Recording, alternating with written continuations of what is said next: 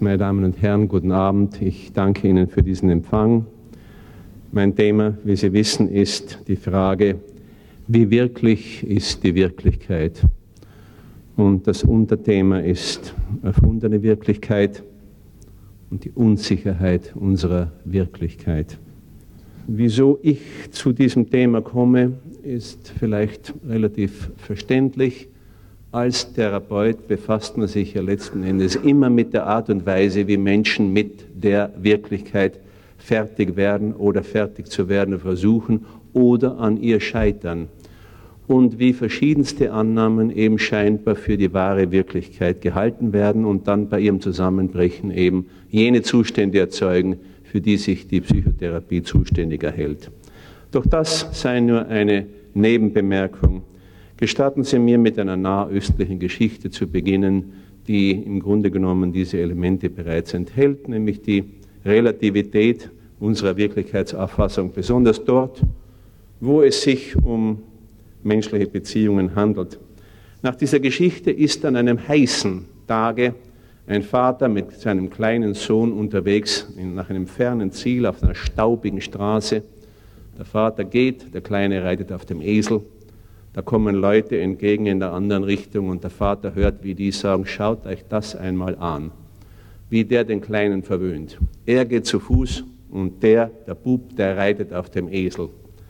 Auf das hm, bittet der Vater den Kleinen abzusteigen, setzt sich selbst auf den Esel und es geht weiter.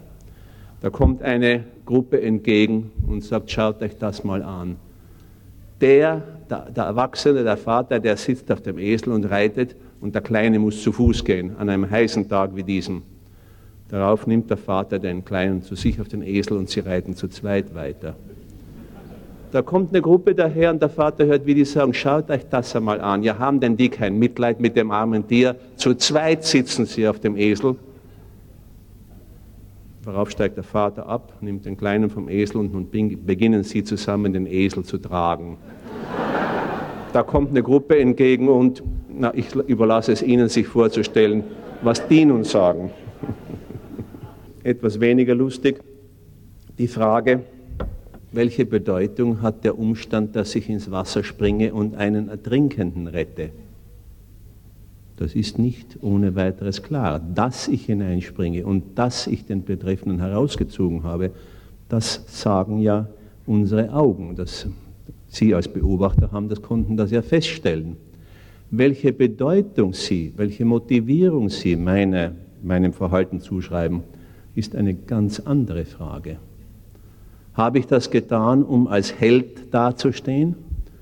Ist das eine Einzahlung auf mein himmlisches Bankkonto? Oder ist, weiß ich, dass der Ertrinkende Millionär ist? Sehen Sie, da gibt es nun keine eigentliche, endgültige, definitive Wirklichkeit mehr. Das hängt nun davon ab, welche Bedeutung Sie dieser Beobachtung zuschreiben. Das ist keineswegs eine neue Einsicht, wie auch der ganze radikale Konstruktivismus ja auch wieder nur eine Wiederentdeckung etwas ist, eben im Sinne von, von, des Philosophen von Santayana, der gesagt hat, es gibt nichts Neues unter der Sonne außer das Vergessene. Und im ersten nachchristlichen Jahrhundert sagte der Philosoph Epiktet bereits, es sind nicht die Dinge, die uns beunruhigen, sondern die Meinungen, die wir von den Dingen haben. Also eine im Grunde schon vollkommen konstruktivistische Auffassung, wie wir das heute nennen würden. Der Sinn, den die Welt für mich hat, ist meines Erachtens das Resultat meiner vermeintlich objektiven Wirklichkeitserfassung. Diese Auffassung ist in unseren Zeiten nun seit mindestens 200 Jahren philosophisch unhaltbar. Giambattista Vico, ein Mann der italienischen Renaissance, angeblich der letzte Mensch auf Erden, der noch alles wusste, was zu wissen war. Das ist inzwischen etwas schwierig geworden, wie Sie wissen dürften. Giambattista, Giambattista Vico sagte, wissenschaftlich arbeiten bedeutet, die Dinge in eine schöne Ordnung zu setzen. Also ein sehr konstruktivistischer, sehr für die damalige Zeit ungewöhnlicher ähm, äh, Anhaltspunkt. Kant verweist darauf, dass die, und ich zitiere, aller Irrtum bestehe darin, dass wir unsere Art, Begriffe zu bestimmen oder abzuleiten oder einzuteilen, für Bedingungen der Sachen an sich halten.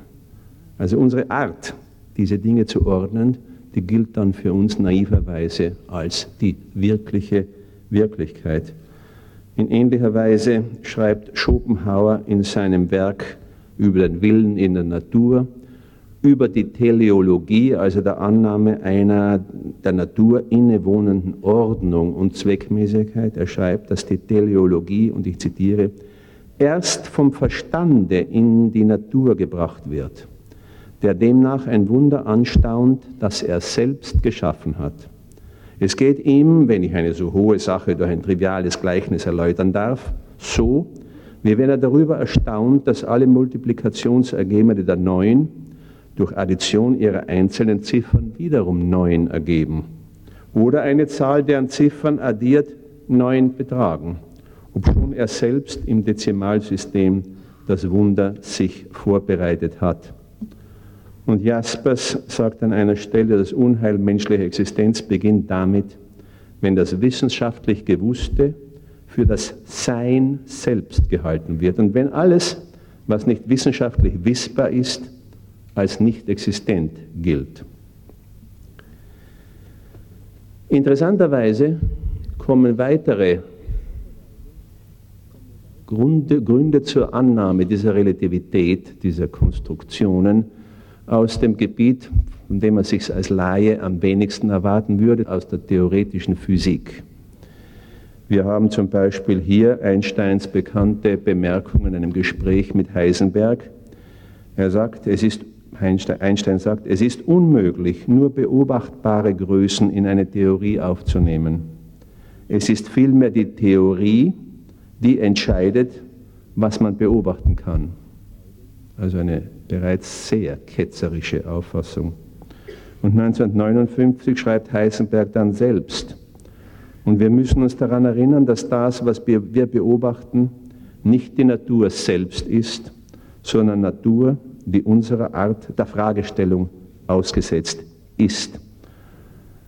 Und an einer anderen Stelle, um nochmals Heisenberg zu zitieren, der ja bekanntlich durch sein Unschärfeprinzip überhaupt die Frage der Verlässlichkeit, der objektiven Verlässlichkeit sogenannter objektiver Beobachtungen der Wissenschaft in Frage gestellt hat. Er schreibt da in einem Band seiner gesammelten Werke über die Ordnung der Wirklichkeit, die Wirklichkeit, von der wir sprechen können, ist nie die Wirklichkeit an sich, sondern eine gewusste Wirklichkeit oder sogar in vielen Fällen eine von uns gestaltete Wirklichkeit. Wenn gegen diese letztere Formulierung eingewandt wird, dass es schließlich durch eine objektive, von uns und unserem Denken völlig unabhängige Welt gibt, die ohne unser Zutun abläuft oder ablaufen kann und die wir eigentlich mit der Forschung meinen, so muss diesem zunächst so einleuchtenden Einwand entgegengehalten werden, dass doch schon das Wort es gibt aus der menschlichen Sprache stammt und daher nicht gut etwas bedeuten kann, das gar nicht auf unser Erkenntnisvermögen bezogen wäre. Für uns gibt es eben nur die Welt, in der das Wort es gibt einen Sinn hat. In meinem Fach wird dagegen weiterhin eisern an dem Prinzip der Wirklichkeitsanpassung als dem Kriterium für die Normalität oder Abnormalität eines Menschen festgehalten. Das Problem, das wir eben in der Therapie, in der Psychiatrie, in der Psychologie haben, ist, dass jede Annahme über Pathologie im Grunde genommen völlig fiktiv ist, denn zur Feststellung einer Pathologie müsste man ja wissen, was Normalität ist. In allen anderen ärztlichen Fachrichtungen hat der Arzt ja eine sehr klare Idee darüber, wie, das, wie der Körper oder das betreffende Organ oder das betreffende Organsystem normal funktioniert. In meinem Fach gibt es diese Normalitätsdefinition nicht. Was ist der Mensch, ist letzthin eine philosophische oder sogar metaphysische Frage. Und da wir die niemals objektiv beantworten werden können, ist jede Definition der Pathologie eben genauso fiktiv. Ich wurde, als ich in Indien wohnte, Swamis vorgestellt. Das sind heilige, weise Männer, auf die in unseren Gegenden hier im Westen, im Okzident, äh, ohne weiteres die Diagnose der katatonen Schizophrenie zugetroffen hätte. Ich erinnere mich an eine, eine eigene Erfahrung, die ich machte. Ich äh, habe, ein, habe ein, ein Seminar abgehalten in Irland.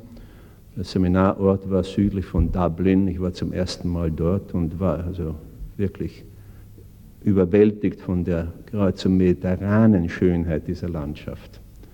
Der zweitägige Kurs war gut zu Ende gegangen. Ich war noch todmüd von dem Zeitunterschied. Ich ging hinunter vom, einen Pfad hinunter vom Hotel ans Meer, an die Bänke dort, saß dort und sah über dieses Meer hinaus. Und es war wieder einmal so ein Moment, wo eben es stimmte. Es war, es war alles in, in Einklang. Es war wunderschön. Also ich sitze dort und genieße dies. Und dann auf einmal geht hinter mir ein Lärm los. Da spielt jemand mit einer leeren Bierdose Fußball. Und ich denke mir, ja, muss denn das immer so sein?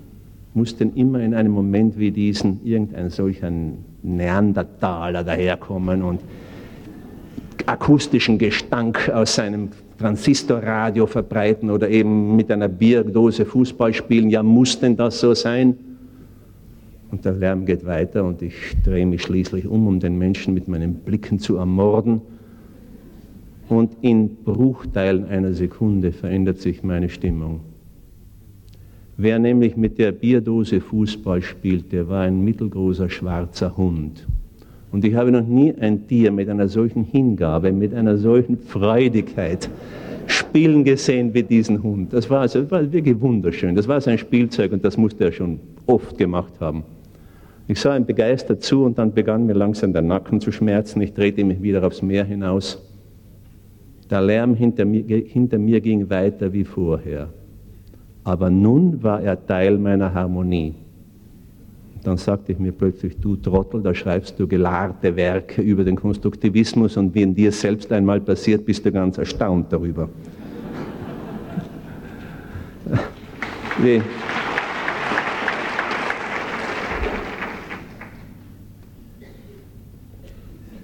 Ein anderes Beispiel und mehrere andere Beispiele zum selben Thema. Es gibt in Amerika und jetzt auch schon auf Europa übergreifend ein ausgeklügeltes Klassifizierungssystem für jede nur erdenkliche geistige und seelische Störung, genannt DSM, Diagnostic and Statistical Manual, also diagnostisch-statistisches Handbuch. Und davon besteht jetzt bereits die dritte Auflage und eben wird die dritte Auflage, eben wurde, pardon, die dritte Auflage in DSM 3a überführt, also eine Revision gemacht.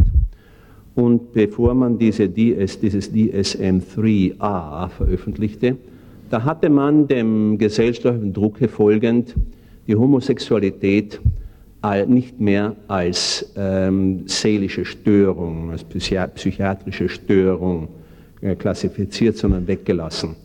Meine Damen und Herren, das war der größte der therapeutische Erfolg, der bisher erzielt worden war. Durch einen Federstrich wurden Millionen von Menschen von ihrer Krankheit geheilt, wie Sie sehen.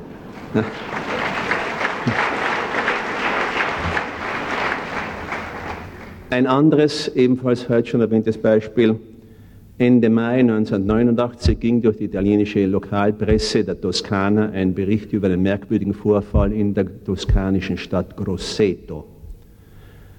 Eine Dame, die aus Neapel stammte, hatte, wurde mit in, in einen Zustand akuter schizophrener ähm, Erregung in das örtliche Krankenhaus eingewiesen. Da diese äh, Klinik aber keine genügenden mm, Möglichkeiten für eine Behandlung der Betreffenden hatte, entschied man sich, die Dame nach Neapel zurückzuschicken. Als die äh, Leute von dem Krankenwagen ankommen und fragen, wo ist die Signora so und so, da sagen sie, sie ist da drin. Die gehen hinein und da sitzt die Patientin voll angezogen auf dem Bett, die Handtasche breit und die sagen also bitte Signora, kommen Sie mit, äh, wir fahren jetzt nach Neapel und in dem Moment wird die, wird die wiederum vollkommen psychotisch. Sie beginnt sich zu wehren, sie beginnt, sich, sie beginnt zu schreien, sie beginnt äh, zu depersonalisieren hm, und muss mit einer Beruhigungsspritze versehen werden, hinuntergetragen werden und auf geht's nach Neapel. Auf dem Raccordo Annuale außerhalb von Rom, das ist die Autostraße außerhalb von Rom, wird die, diese Ambulanz, dieser Krankenwagen von einem Polizeiauto angehalten und nach Grosseto zurückgeschickt. Warum? Es war ein Irrtum. Es hatte sich ein Irrtum gegeben. Die Dame in dem Krankenwagen war nicht jene Schizophrenie aus Neapel. Es war eine Frau, Einwohnerin von Grosseto, die an jenem Morgen ins Spital gekommen war, um einen Verwandten zu besuchen, der eben operiert worden war.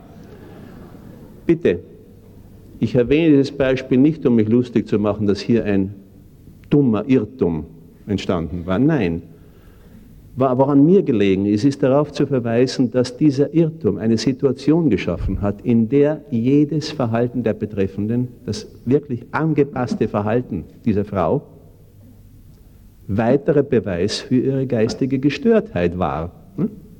Sie weigerte sich, sie wurde renitent, sie wurde ausfallend, sie behauptete, eine andere zu sein. Ja, wir wissen doch genau, dass das ein typisches Symptom der schizophrenen äh, äh, Problematik ist. Sehen Sie, so entstehen Wirklichkeiten. Nun ein anderes Beispiel noch, wenn Sie nichts dagegen haben, oder zwei. Die im, vielleicht haben Sie das gelesen, vor, glaube ich, ein oder zwei Jahren ging durch die Weltpresse ein Bericht darüber, dass in dem vermutlich sehr eleganten Reitclub der Stadt São Paulo die, das Geländer der Terrasse erhöht werden musste. Denn es war schon mehrfach vorgekommen, dass Leute rücklings über dieses Geländer hinuntergefallen waren und sich schwer verletzt hatten. Jemand ging der Sache nach und entdeckte, was eigentlich der Verhaltensforschung seit langem bekannt ist, nämlich, dass in es in jeder Kultur eine richtige Entfernung gibt, die man stehend im Gespräch mit einer anderen Person einnimmt in, unserer Gegend, in unseren Gegenden, Westeuropa und so weiter, auch in Nordamerika, ist diese richtige Distanz die sprichwörtliche Armslänge. In den Mittelmeerländern und in Südamerika ist diese, äh, diese Distanz aber kürzer. Und nun stellen Sie sich bitte vor, was geschah, wenn also ein Nordamerikaner und, sagen wir mal, ein Brasilianer auf dieser, Veranda, auf dieser Terrasse ins Gespräch kamen. Der Nordamerikaner nahm die, die, die Distanz ein, die die richtige ist. Hm? Der Südamerikaner fühlte sich viel zu weit weg, rückte auf, um die richtige Distanz herzustellen. Der Nordamerikaner ging zurück, um die richtige Distanz herzustellen. Und es kam dann der Moment, wo er eben dann rücklings über das Geländer fiel. Sie wollte man den Fehler begehen, den man in meinem Fach eben leider immer noch begeht, das heißt, nur diese eine Person, das Verhalten dieser einen Person zu untersuchen, dann käme man wohl eigentlich unweigerlich zu der Interpretation, dass es sich äh, um einen Todestrieb handeln muss. Nur wenn man die Interaktion in Betracht zieht und die Wirklichkeit, die aus dieser Interaktion heraus entsteht, dann beginnt man zu verstehen, dass die Dinge doch wesentlich anders liegen. Ein positives Beispiel, Plutarch erwähnt in einem seiner Werke, dass in der kleinasiatischen Stadt Milet eine Selbstmordepidemie unter jungen Frauen ausgebrochen war. Und die nahm solche Ausmaße an, dass die Stadtväter, und ich zitiere, dem Rate eines weisen Mannes folgen. Sie sehen also Leute wie mich gab es schon damals, nicht wahr? dem Rate eines weisen Mannes folgend einen Erlass herausgaben, wonach die nackten Leichen der Selbstmörderinnen auf dem Marktplatz ausgestellt werden müssten. Und damit hörte die Selbstmordepidemie über Nacht auf. Dieser Erlass hatte also offensichtlich eine Situation geschaffen, in der, fragen Sie mich nicht wie oder wieso, diese Epidemie zum Ende kam. Dass die Wirklichkeit von uns also erfunden und nicht gefunden wird, ist eine schwer zu schluckende Pille. Denn für unser Überleben, für unser emotionales Überleben, brauchen wir eine Einsicht in eine sinnvolle Welt. Es gibt gar keinen Zweifel, dass ein als sinnlos erlebtes Leben unerträglich ist. Schon Nietzsche sagte, wer ein, ein, ein äh, Warum zum Leben hat, erträgt fast jedes Wie. Die verdünnteste Form dieser Angst, dieser existenziellen Angst ist die Langweile. Langweile heißt, ich weiß nicht, was anfangen. Was, was ist jetzt da in, in dem Rest des Tages noch gegeben? Was soll ich tun? Was tue ich morgen? Es ist alles langweilig. Daher unsere dauernde Suche nach einer verlässlichen Wirklichkeit, was gleichbedeutend meines Erachtens mit dem Begriff der Suche nach einem Lebenssinn ist. Schon in, den, in, den, ähm, in der Bibel lesen wir, wie der Hirsch nach dem Wasser so schreit meine Seele nach dir, Gott. Wir sind also immer auf der Suche, oder wie Novalis gesagt hätte, wir sind auf der Suche nach der blauen Blume. Sie werden sich erinnern, die blaue Blume Novalis ist eine Blume, die irgendwo im Verborgenen blüht und die wir finden müssen. Und wenn wir sie finden, dann haben wir die Erfüllung des Lebens. Das ist die Grundidee der deutschen Romantik. Es ergeben sich nun in dieser Welt der blauen Blume oder in diesem Glauben an die blaue Blume ergeben sich drei völlig verschiedene Möglichkeiten. Erstens, ich habe noch nicht an der richtigen Stelle gesucht, denn ich habe sie noch nicht gefunden. Und natürlich der möglichen Fundstellen gibt es unzählige. Also auch das, das ist schon einmal ein Problem mit dieser blauen Blume. Zweitens, irgendwie, irgendein Ereignis, aus irgendeinem Grunde überzeuge ich mich, dass es die blaue Blume nicht gibt. Und das wirft mich dann natürlich in den Abgrund der Verzweiflung, denn nun ist mein Leben ja sinnlos. Und der scheinbar einzige Ausweg ist dann der Selbstmord. Das ist übrigens ein Problem, das nicht nur uns Menschen äh, erfassen kann, sondern auch höhere Tiere. Einer meiner Leser, den ich nicht persönlich kenne, ein Herrn Damarov, hat mir eine reizende Geschichte geschrieben, brieflich, hat mir mitgeteilt, er habe einen Dobermann, der eine Leidenschaft zur, für die Milch entwickelt habe. Und jeden Morgen spielt sie also im Haus das Folgende ab. Das Tier verbringt die Nacht im Haus, es wird von seinem Herrn in der Früh in den Garten hinausgelassen, es rennt zu einem bestimmten Baum, verrichtet dort sein Geschäft und kommt dann in die Küche hereingestürmt, wo sein Herr in der Zwischenzeit die Milchschüssel gefüllt hat und der Hund, der trinkt nun mit Begeisterung diese Milch. Diese Milch. Eines Morgens ist keine Milch da, der Hund kommt herein und steht fassungslos vor der leeren Schüssel. Was glauben Sie, tat er? Er lief wiederum in den Garten hinaus, hob das Bein, obwohl dabei nichts mehr herauskam, kam zurückgelaufen in der Annahme, jetzt müsste es doch endlich stimmen, nicht? Oder? Sie sehen also, dass offensichtlich auch schon Tiere, ich glaube nicht so allzu sehr zu anthropomorphisieren, wenn ich annehme, dass auch Tiere sich Wirklichkeiten schaffen und in Panik geraten, wenn auf einmal diese Wirklichkeit zusammenbricht oder einfach nicht mehr gültig ist. Die dritte Möglichkeit ist eben das ernüchternde Erlebnis des Ankommens am ersehnten Ziel. Und das ist ein großes Problem, ähm, das auch von nicht annähernd daran herankommt, was man sich von der Erfüllung, von dem Erreichen des Zieles, von der Erfüllung der Sehnsucht erwartete. Es gibt dieses japanische Sprichwort, es ist besser, hoffnungsvoll zu reisen, als anzukommen. Wir haben das auch schon begriffen gehabt. Oscar Wilde in Lady Windermere's Fächer lässt eine der Personen dieses, dieser Komödie den berühmten Ausspruch, den nunmehr berühmten Ausspruch tun. Es gibt im Leben zwei Tragödien. Die erste ist die Nichterfüllung eines Herzenswunsches. Die andere ist seine Erfüllung. Und von den beiden ist die zweite bei weitem die tragischere. Ernst Bloch spricht von der Melancholie der Erfüllung. Und dann eben, ich gestatte mir als einen meiner Machwerke zu zitieren, dann eben zieht man immer wieder den einzig möglich erscheinenden Schluss, dass das jeweilig Erhoffte eben noch nicht das ist, was man gesucht hat. Und ich spreche da hier von eben einem Menschen, der in diese Schwierigkeiten kommt. Manchmal gab er, jener Mensch der Verheißung, den Namen von bestimmten Zielen, deren Erreichen oft Jahre in Anspruch nahm, die ihn zu ungewöhnlichen Leistungen befähigten, in die Bewunderung seiner Umwelt eintrugen und die dann im Augenblick des Ankommens doch nicht hielten, was sie versprochen hatten. Eine Enttäuschung, von der Shakespeare in einem seiner Sonette sagt, Glück beim Versuch und wenn Versuch nur Qual. Erst freudig hoffend, nachher Schattenbild.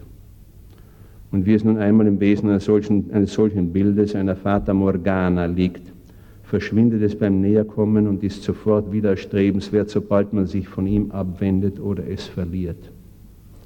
So heftete er seine Sehnsucht oft an ferne Städte und Landschaften, von denen er fest annahm, wie er zu diesen Annahmen kam, wusste er nicht zu erklären, dass ihr Erreichen ihm ein völlig neues Ich-Gefühl bescheren würde und die ihm diese Erfüllung vorenthielten, sobald er dort ankam. Enttäuscht durchstreifte er sie, er, derselbe, der immer schon gewesen war, um nichts reicher, um nichts verändert. Und dann kurz nach der entmutigten Abreise, war die Sehnsucht nach jenem Orte wieder da, leuchtend und verheißend, als hätte er nicht eben erlebt, dass es das nicht war. Und er fuhr wieder hin in dieselbe Ernüchterung. Genauso oft waren es Frauen, die, bevor sie ihm sich hingaben, all seiner Sehnsucht Verkörperung wurden und dann nur ein anderer Körper. Dann kam die bittere Trennung und mit ihr die Rückkehr der Illusion, nun aber durch das Gefühl des verlorenen Paradieses noch leuchtender gemacht. Und ihr folgte wiederum die Lehre. Er fühlte sich verraten, betrogen, ausgestoßen. Hätte er an Gott geglaubt, so hätte er ihn beschuldigt, ihn nicht heimkommen zu lassen. Und so weiter. Vielleicht hatte Rilke recht, als er in seiner ersten Duineser Elegie sagt, denn das Schöne ist nur des schrecklichen Anfang, den wir gerade noch ertragen und wir bewundern es so, weil es gelassen verschmäht, uns zu zerstören. Zweifellos sind die Religionen bedeutsam, besonders jene Religionen, die die Erfüllung eben an das Ende der Zeit voraussagen denn damit erhält die gegenwärtige Existenz einen Sinn, der sich aber eben erst am Ende der Zeit dann erfüllen wird. Den älteren Leuten hier im Saal dürfte aber auch eine völlig andere Möglichkeit in Erinnerung sein. Die Sinnfrage wird dort sekundär, wo unser Leben von außen bedroht ist. Denken Sie an die Menschen, die im Kriege an Magengeschwüren litten und die langsam äh, etwas essen mussten, das früher für zweifellos tödlich, also eine Diät, die für tödlich erachtet worden wäre. Es war bekannt, dass die meisten dieser Menschen überlebten, indem sie dieses schwere Brot aßen, das früher als das unmöglichste Essen für diese Menschen galt. Frankl spricht von dem ähm, Erlebnis des ähm, Konzentrationslagers. Er sagt, dass eben dort im Konzentrationslager es sich immer wieder gezeigt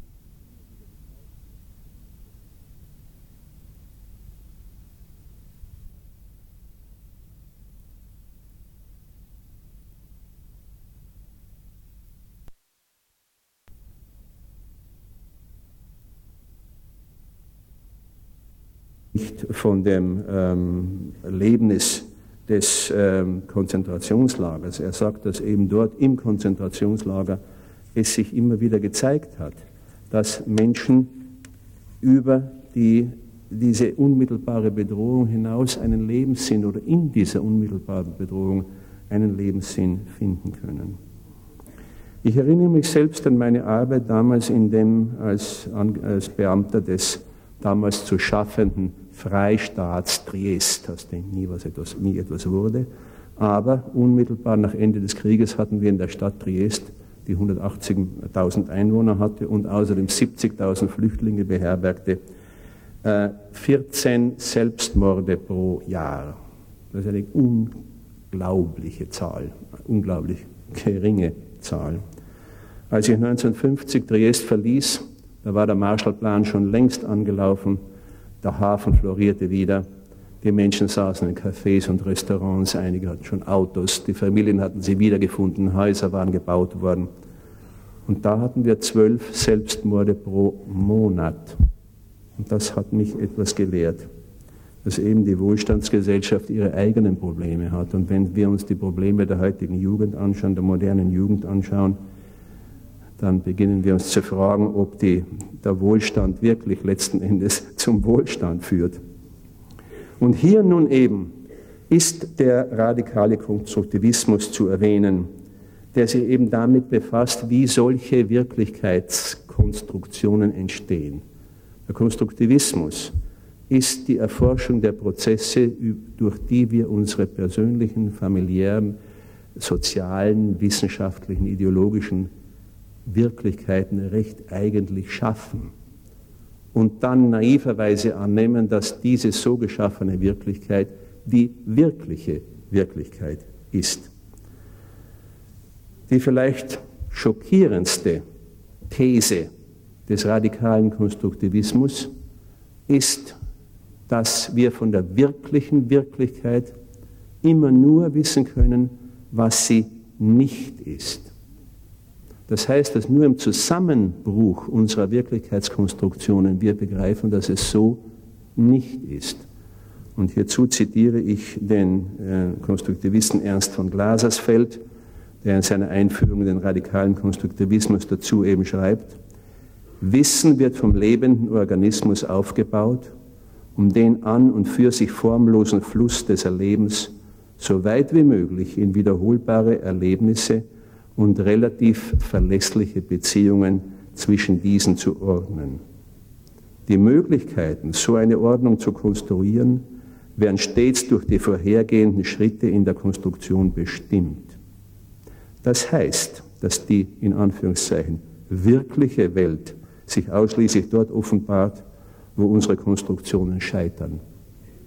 Da wir das Scheitern aber immer nur in eben jenen Begriffen beschreiben und erklären können, die wir zum Bau der scheiternden Strukturen verwendet haben, kann es uns niemals ein Bild der Welt vermitteln, die wir für das Scheitern verantwortlich machen könnten. Derselbe Gedanke in etwas bildhafterer Weise ausgedrückt. Stellen Sie sich vor, ein Kapitän, der Kapitän eines Schiffes habe in einer dunklen, stürmischen Nacht eine Meeresenge zu durchfahren, die er nicht kennt, für die er keine Seekarten hat, und die ihrerseits über keinerlei Navigationshilfen wie Leuchtfeuer und dergleichen mehr verfügt. Sie werden zugeben, dass unter diesen Umständen nur zwei Möglichkeiten offen stehen. Die eine wäre, dass er jenseits der Meeresenge wieder das offene, sichere Meer gewinnt.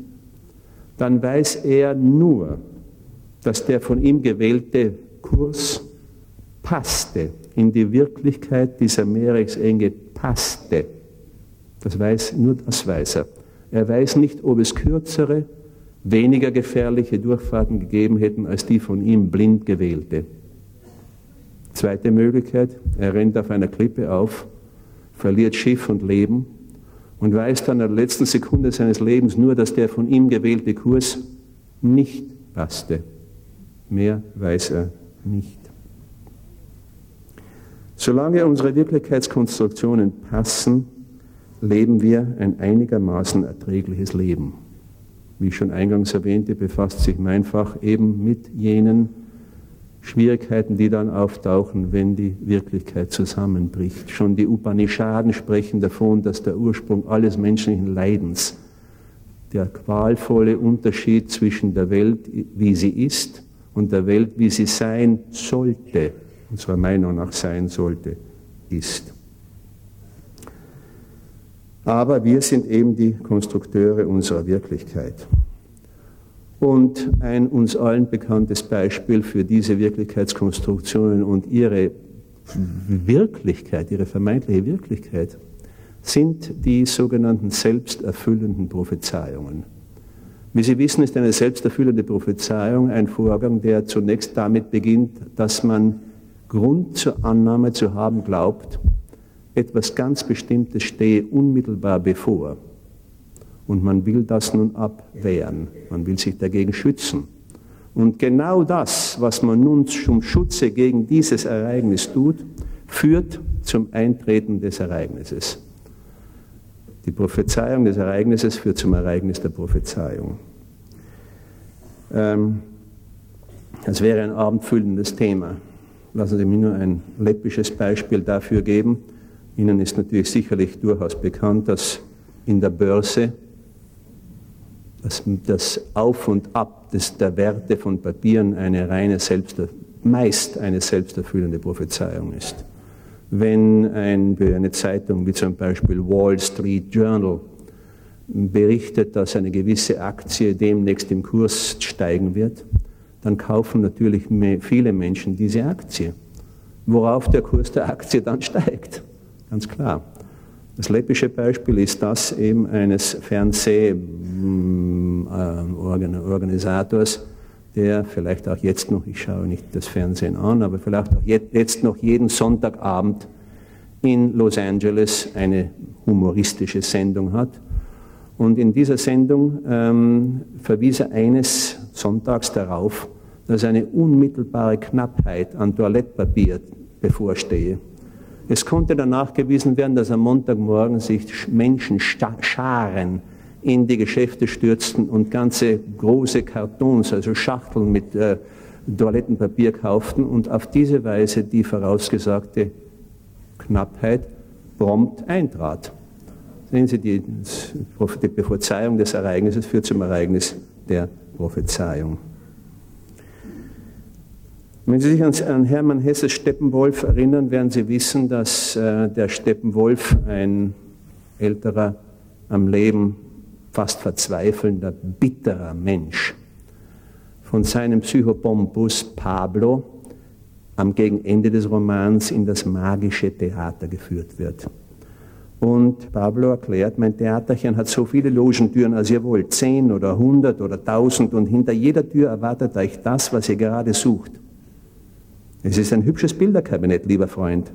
Aber es würde Ihnen nichts nützen, es so zu durchlaufen, wie Sie sind.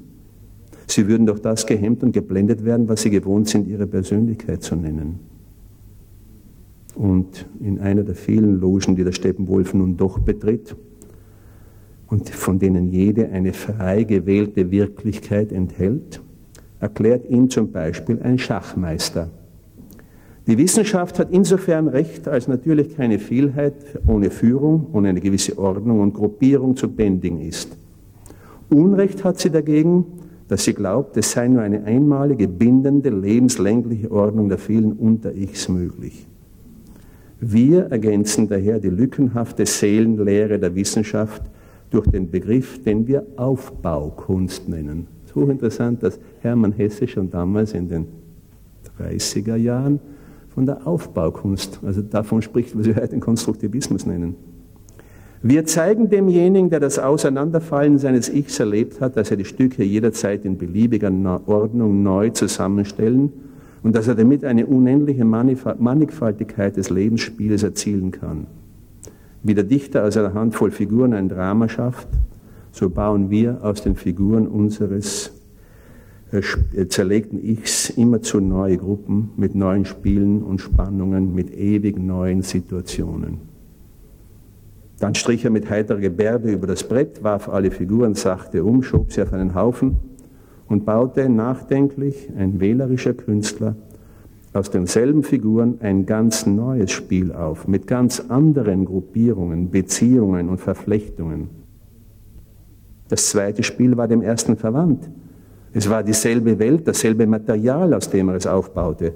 Aber die Tonart war verändert, das Tempo gewechselt, die Motive anders betont, die Situationen anders gestellt. Und so baute der kluge Aufbauer aus den Gestalten, deren jede ein Stück meiner selbst war, ein Spiel ums andere auf. Alle einander von ferne ähnlich, alle erkennbar als derselben Welt angehörig, derselben Herkunft verpflichtet, dennoch jedes völlig neu. Was Hermann Hesse im dem ja nur antönt, das wird eben acht hier, hier acht Jahre später klar ausgesprochen. Es liegt in unserer Hand, das Leben aus einer Unzahl von Möglichkeiten zu gestalten, wie eben der Künstler sein Kunstwerk. Ein anderer Roman, den Sie vielleicht kennen, ich kenne den deutschen Titel nicht, äh, The Magus, also der Magus eigentlich, von ähm, Fowles, John Fowles, einem englischen Romancier. Der Magus ist ein reicher Grieche namens Conchis der sich auf der imaginären ägäischen Insel Phraxos die Zeit mit dem God Game, also dem Gottspiel, vertreibt. Einem Spiel, das darin besteht, die Wirklichkeitsauffassung der am dortigen Gymnasium jeweils ein Jahr unterrichtenden englischen Lehrer durch komplizierte Machinationen von Grund auf zu erschüttern. Wie er an einer Stelle dem jungen Engländer Nicholas in seiner typisch paradoxen Weise erklärt, nennt er es das God Game, weil es keinen Gott gibt und das Spiel kein Spiel ist. In seiner Besprechung des Romans stellt Ernst von Glasersfeld, einer der Hauptvertreter des radikalen Konstruktivismus, unter anderem fest, und ich zitiere, Fouls kommt dort zum Kernpunkt der konstruktivistischen Epistemologie, wo er Conchis die Idee der Koinzidenz erklären lässt. Er erzählt Nikolas zwei dramatische Geschichten, die eine von einem reichen Kunstsammler, dessen Chateau in Frankreich eines Nachts mit all seinem Besitz abbrennt. Die andere von einem besessenen Bauern in Norwegen, der als Einsiedler seit Jahren auf die Ankunft Gottes wartet. Eines Nachts hat er die erwartete Vision. Conchis fügt hinzu, dass dies dieselbe Nacht war, in der das Chateau in Flammen aufging. Nikolas fragt, Sie wollen doch damit nicht sagen? Conchis unterbricht ihn. Ich will damit gar nichts sagen. Zwischen den beiden Ereignissen bestand kein Zusammenhang. Kein Zusammenhang ist möglich.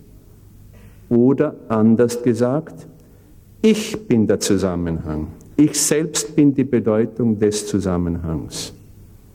Und Ernst von Glasersfeld fügt hinzu, dies ist eine auf den Alltag bezogene Paraphrase von Einsteins revolutionärer Einsicht, dass es in der physikalischen Welt keine Gleichzeitigkeit, ohne einen Beobachter gibt, der sie erschafft. Sehen Sie, das ist durchaus kein aufgewärmter Nihilismus. Der Konstruktivismus ist eine Grundhaltung, die für den, der sie erreichen könnte, und ich habe in meinem Leben nur zwei Menschen getroffen bisher, die zu dieser Grundhaltung durchgebrochen waren, die den Betreffenden, der dazu durchbricht, in dreierlei Weise auszeichnen würde. Erstens wäre ein solcher Mensch frei, denn es stünde ihm ja frei, seine Wirklichkeit immer wieder anders, neu zu schaffen. Zweitens wäre ein solcher Mensch im tiefsten ethischen Sinne verantwortlich. Denn wer weiß, dass er der Architekt seiner eigenen Wirklichkeit ist, dem steht die bequeme Ausrede, der Hinweis auf Sachzwänge oder die Schuld anderer Menschen nicht mehr offen. Und drittens wäre dieser Mensch im tiefsten Sinne tolerant. Denn wer weiß, dass er der Konstrukteur seiner eigenen Wirklichkeit ist, muss diese, diese Möglichkeit auch den anderen zubilligen. Sehen Sie, das führt nun also zu Erlebnissen, würde ich sagen, die wir alle mal kurz gehabt haben vielleicht das Gesicht einer Katze, die erste dünne Mondsichel auf dem Abendhimmel, ein Klavierkonzert.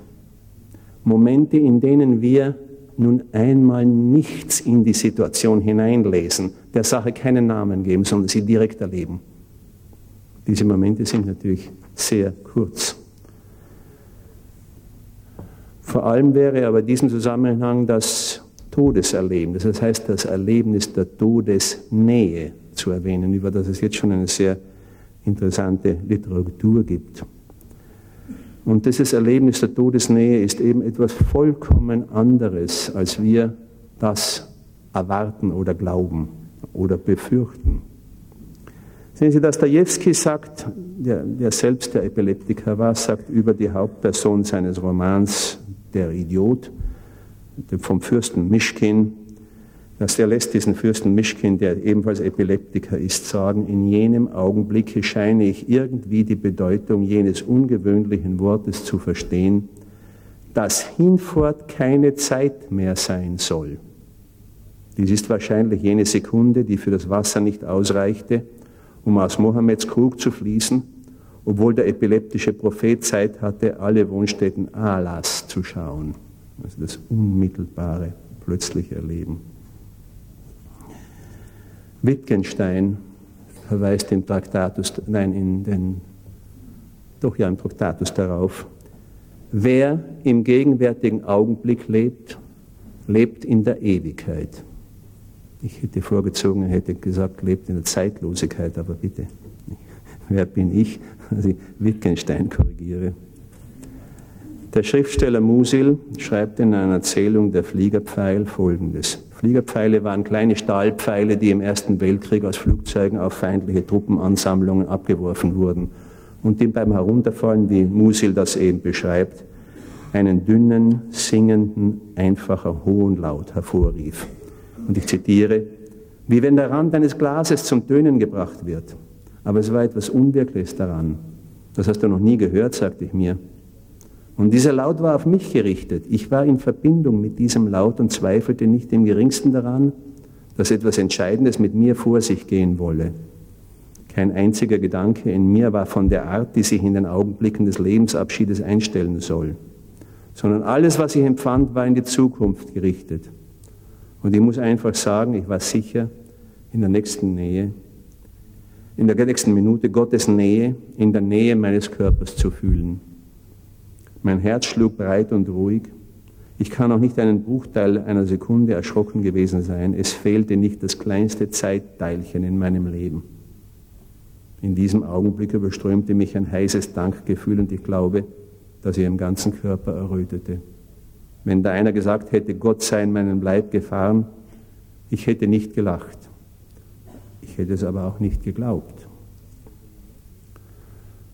Und dann, wenn Sie mir noch eine oder zwei Zitate gestatten, eine ganz besonders schöne Beschreibung dieses Erlebnisses von Arthur Köstler in dem zweiten Band seiner Autobiografie, genannt die Geheimschrift, Bericht eines Lebens, 1932 bis 40.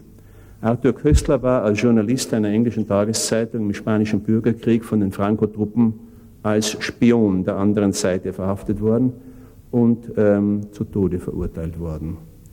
Er saß nun im Gefängnis von Sevilla und wartete auf seine Hinrichtung. Er beschreibt, wie er da am Fenster stand. Das Kapitel nennt sich die Stunden am Fenster. Wie er nachts die Schreie der Gefangenen hörte, die aus den Zellen geführt wurden, um umgebracht zu werden. Und er beschreibt, wie er tagsüber vielleicht mit dem mit einem Draht, den er aus dem Sprungfedermatratze losgemacht hatte, mathematische Formeln auf die Wand schrieb. Ich versuchte mich zu erinnern, wie man die Gleichung der Hyperbel ableitet. Das gelang mir nicht. Dann versuchte ich es mit der Ellipse und mit der Parabel. Die gelangen mir zu meiner Freude. Dann rief ich mir Euklids Beweis für die Unendlichkeit der Primzahlenreihe ins Gedächtnis zurück.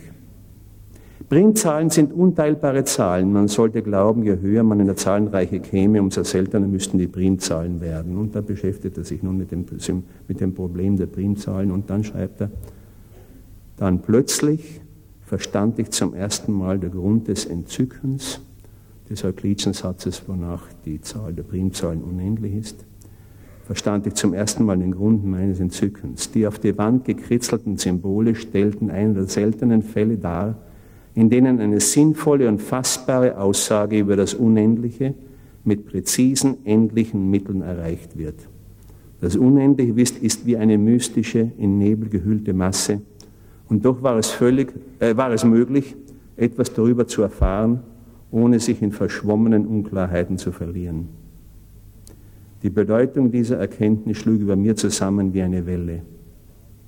Die Welle war einer artikulierenden, verbalen Einsicht entsprungen, die sich aber sofort verflüchtigt hatte und nur einen wortlosen Niederschlag zurückließ, einen Hauch von Ewigkeit, ein Schwingen des Pfeils im Blauen. Ich muss so einige Stunden verzaubert dagestanden haben, in dem wortlosen Bewusstsein, das ist vollkommen, vollkommen. Dann gewahrte ich ein leichtes geistiges Missbehagen im Hintergrund meiner Gedanken. Ein trivialer Umstand störte die Vollkommenheit des Augenblicks. Ich war ja im Gefängnis und man würde mich wahrscheinlich erschießen. Aber gleich darauf stellte sich ein Gefühl ein, das in Worte übersetzt lauten würde, und wenn schon, ernstere Sorgen hast du nicht? Ein Gefühl so spontan, so frisch und amüsiert, als ob die vorübergehende Verstimmung durch den Verlust eines Kragenknopfes verursacht worden wäre. Dann wurde mir, als glitte ich auf dem Rücken liegend, in einem Fluss des Friedens unter Brücken des Schweigens. Ich kam von nirgendwo und trieb nirgendwo hin. Dann war weder der Fluss mehr da noch ich. Das Ich hatte aufgehört zu sein. Wir, ich glaube, machen uns dies unmöglich, dieses Erlebnis unmöglich, weil wir immerzu versuchen, dem Augenblick eine Bedeutung zuzuschreiben, die sich entweder auf die Vergangenheit bezieht oder auf die Zukunft. Sicherlich nicht ohne Grund ist in der mohammedanischen Mystik, in der islamischen Mystik, im Sufismus der Sufi der Sohn der gegenwärtigen Zeit eben das Herausspringen aus dem Grübeln und Hadern mit der Vergangenheit, aus der Angst vor der Zukunft, das Heraustreten aus der Maya-Welt, wie es im Hinduismus und im Buddhismus heißt. In Kafkas Prozess finden wir diese eine interessante Schlussbemerkung, wie Sie sich erinnern werden dürften, ist Josef K., der Held dieses Romans, einer Sache angeklagt. Er erfahrt niemals, woran es, woran, wo, wessen er denn angeklagt sei. Und in, in, gegen Ende des Romans scheint die Antwort auf diese Frage, was denn dieses nebelhafte, merkwürdige Gericht von ihm wolle, in der Antwort des Geistlichen zu sein, den er in der Kathedrale trifft.